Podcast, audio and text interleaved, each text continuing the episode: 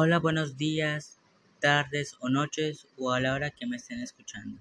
Me presento, soy el alumno Roger Raimundo Ewan Kamal del segundo E y te doy la bienvenida a este podcast titulado Política e instituciones del virreinato. El eje será información del mundo moderno y el aprendizaje esperado será reconocer los principales procesos y hechos históricos del virreinato y, los ubicarás en el tiempo y en el espacio. E identificarás los conceptos de conquista, colonización, virreinato, pueblo, pueblo de indios, cabildo y real audiencia. Identificarás las las instancias de la autoridad española, virrey, audiencias y corregidores. Bueno, sin nada más que decir, comenzamos. En esta ocasión responderemos 44 preguntas. Comenzamos. Ahora definiré el concepto de virreinato.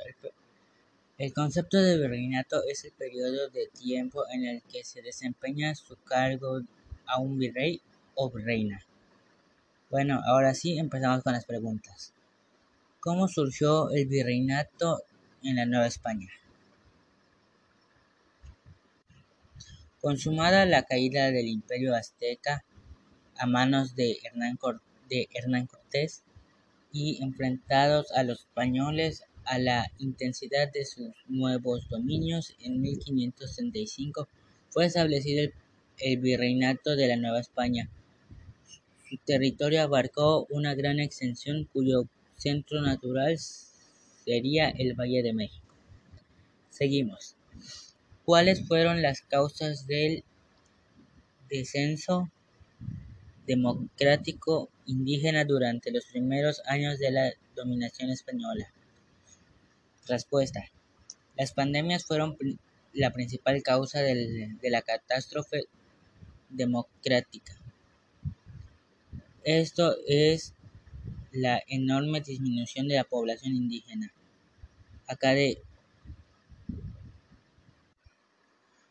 Acaecía en la Nueva España en el siglo XVI. Murieron muchos indios, se estima que fallecieron un tercio de la población del centro de lo que hoy es México.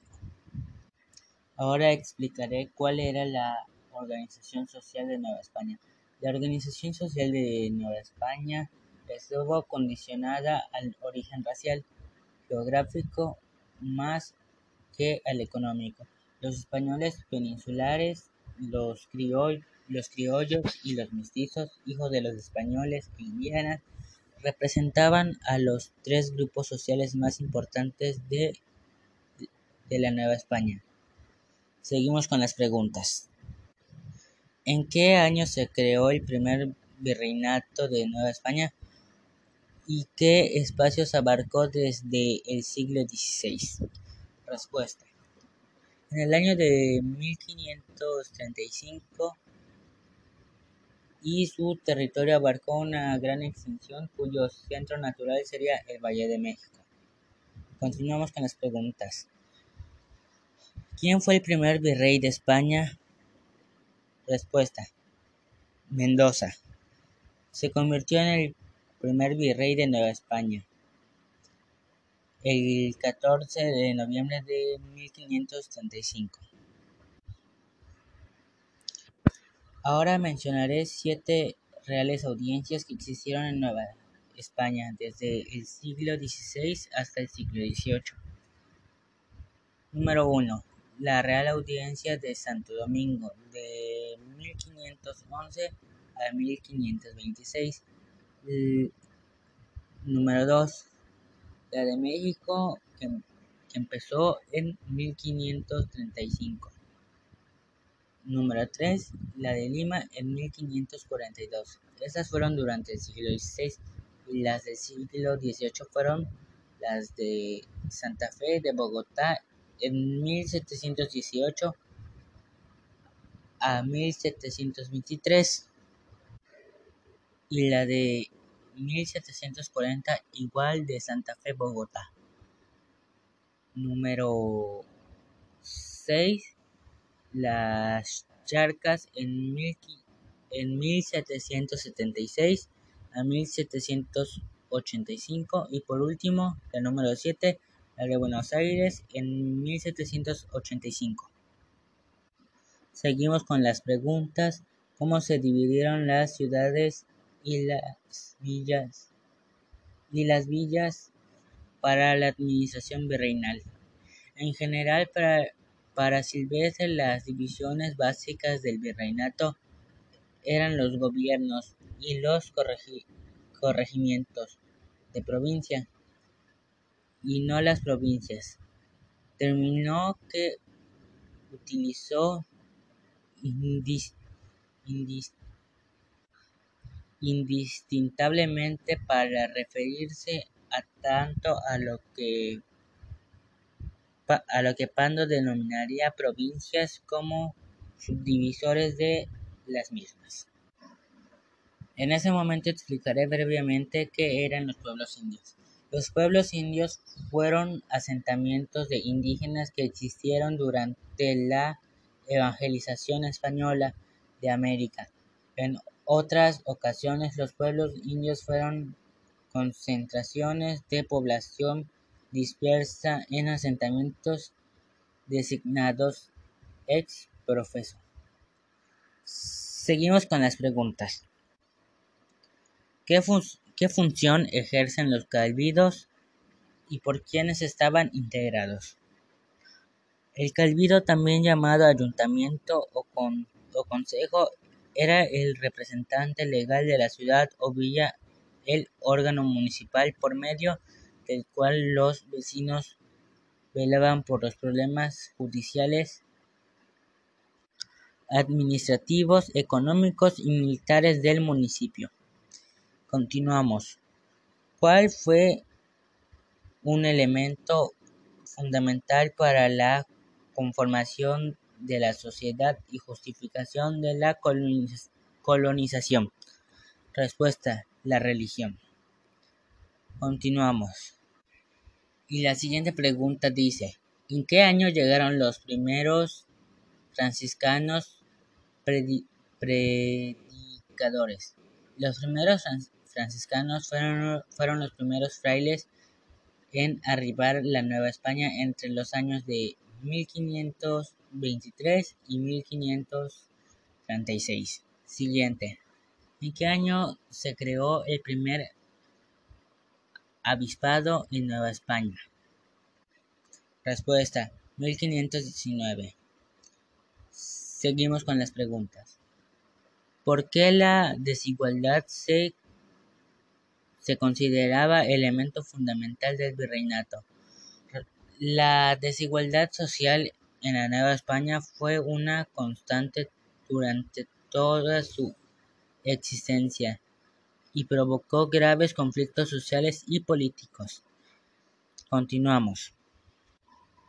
¿Qué eran las sociedades cooperativas? Las sociedades cooperativas son aquellas son aquellas en las que un grupo de personas se organizaban en, torno a intereses comunes, además que además los individuos organizados en un grupo facilitaban que el Estado ejerza sobre ellos un control político, económico y social. Seguimos. ¿Qué tipo de cooperaciones existían en la Nueva España. La sociedad no, novohispana estaba compuesta de diversas cooperaciones. Entre ellas estaban los gremios artesanales, consultados de comerciantes, los colegios de estudiantes y las organizaciones religiosas.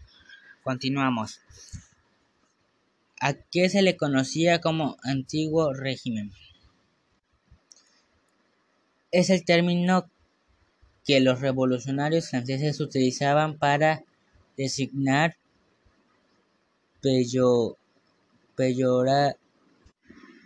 peyorativamente al sistema de gobierno anterior a la Revolución Francesa y que se aplicó también en el resto de las monarquías europeas. Continuamos. ¿Qué, era un, gremio en el gobierno virreinal? Era una, cooperación de trabajadores artesanales que se agrupaban para protegerse en el desempeño del mismo oficio.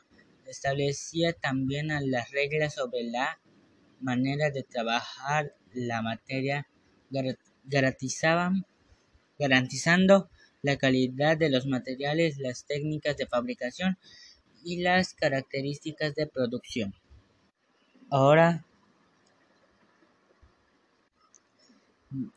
les definiré el concepto de cofradía. Congresión o hermandad que, que forman algunos de devotos con la autorización competente para ejercitarse en obras de piedad, gremios,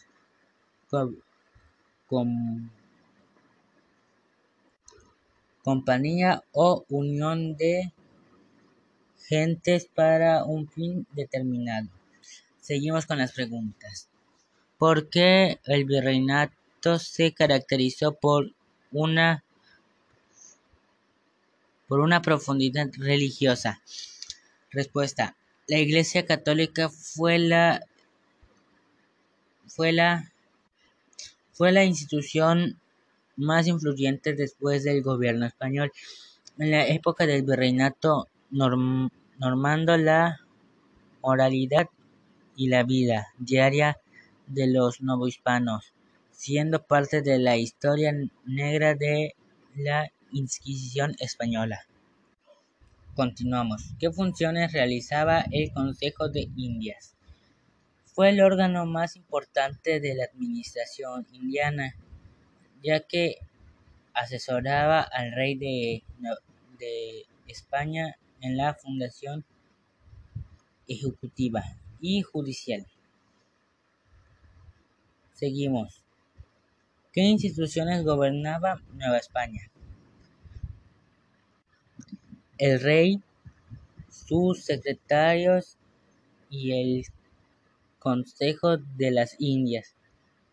Otro dispositivo central americano integrado por el virrey y las audiencias. Ahora les voy a, les voy a definir el cargo de virrey. Pertenecía a la nobleza española, cerca al monarca y ejerció la autoridad suprema dentro de su, jurisdicción. Indiana fue el jefe civil y militar dentro de su unidad administrativa, dentro de su unidad administrativa, dependiendo de la dependiendo de él también a la justicia, el tesoro y los aspectos seculares del gobierno eclesiástico. Continuamos y la siguiente pregunta dice, ¿quiénes nombraban al virrey y cuántos años ocupaba dicho cargo? En los primeros tiempos el, el nombramiento de virrey se hacía de por vida. Luego dicho mandamiento se estableció, mandamiento se limitó a tres años y más tarde se extendió gradualmente hasta los cinco años. Ahora definiré qué era la Real Audiencia y sus funciones, al igual que sus integrantes. La Real Audiencia fue el más alto tribunal judicial de apelación en los indígenas, pues contó con jurisdicción civil y criminal y una amplia competencia extendida incluso en el ámbito eclesiástico. Sobre la audiencia solo estaba el Consejo de las Indias, al que únicamente se podía recurrir en los casos de mayor categoría. Continuamos con las preguntas. ¿Qué función ejercían los corregidores? Desde que se instituyó el cargo de corregidor americano en el siglo XVI, comenzaron a, cumplir diversas funciones.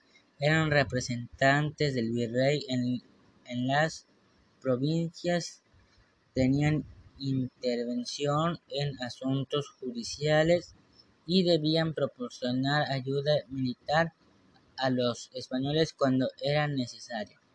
Seguimos. ¿Cuál era la función de corregidor encargado para los pueblos indígenas? Según aquellos documentos, la principal misión e, era que debían cumplir los corregidores. Consistía en cobrar el tributo indígena en los pueblos indios que, que quedaron bajo el poder de la corona española. Después de decretarse la exploración de encomiendas del adelantado Montejo de su mujer e hijos en 1548. Continuamos. ¿Cuál era la función del corregidor encargado para las ciudades españolas? El principal deber de los corregidores era hacer y ejecutar puntualmente las órdenes del cabildo. En ocasiones aprobaban en los cabildos las medidas que a ellos les interesaban establecer y sus sugerencias sobre la inversión de los fondos eran tomadas como órdenes. Continuamos con las preguntas. ¿Qué era la Inquisición o Santo Oficio y cuál era su función? El término Inquisición o Santa Inquisición hace referencia a varias instituciones dedicadas a la supresión de la jerarquía mayoritariamente en la Iglesia católica, la jerarquía en la, en la era medieval europea. Muchas veces se castigaba con la pena de muerte y de esta se derivan todas las demás. Continuamos. ¿En qué año y dónde se fundó el primer tribunal de la Inquisición de la Nueva España. Inició en la Edad Media en 1184. Continuamos. ¿Qué función ejercía el Juzgado General de Indios? El Juzgado General de Indios surgió como unidad integral del gobierno en 1592 y estuvo situado en la capital del virreinato, de acuerdo a las células reales, tenía jurisdicción alterna, aunque no exclusiva en primera instancia en los pleitos entre indígenas o entre ellos y españoles. Continuamos. ¿Cuándo fue creada la Casa de la Moneda en Nueva España y qué función realizaba? La Casa de la Moneda de México fue fundada el 11 de mayo de 1535 cuando el, el virrey Antonio Mendoza arribó a la Nueva España aportando consigo una cédula real en la que la corona española disponía la creación de la primera casa de la moneda en América. Continuamos. Seguimos. Las primeras monedas acuñadas fueron las de plata. Seguimos con las preguntas. ¿Cuándo fue creado el Consulado de Comerciantes y qué función ejercía?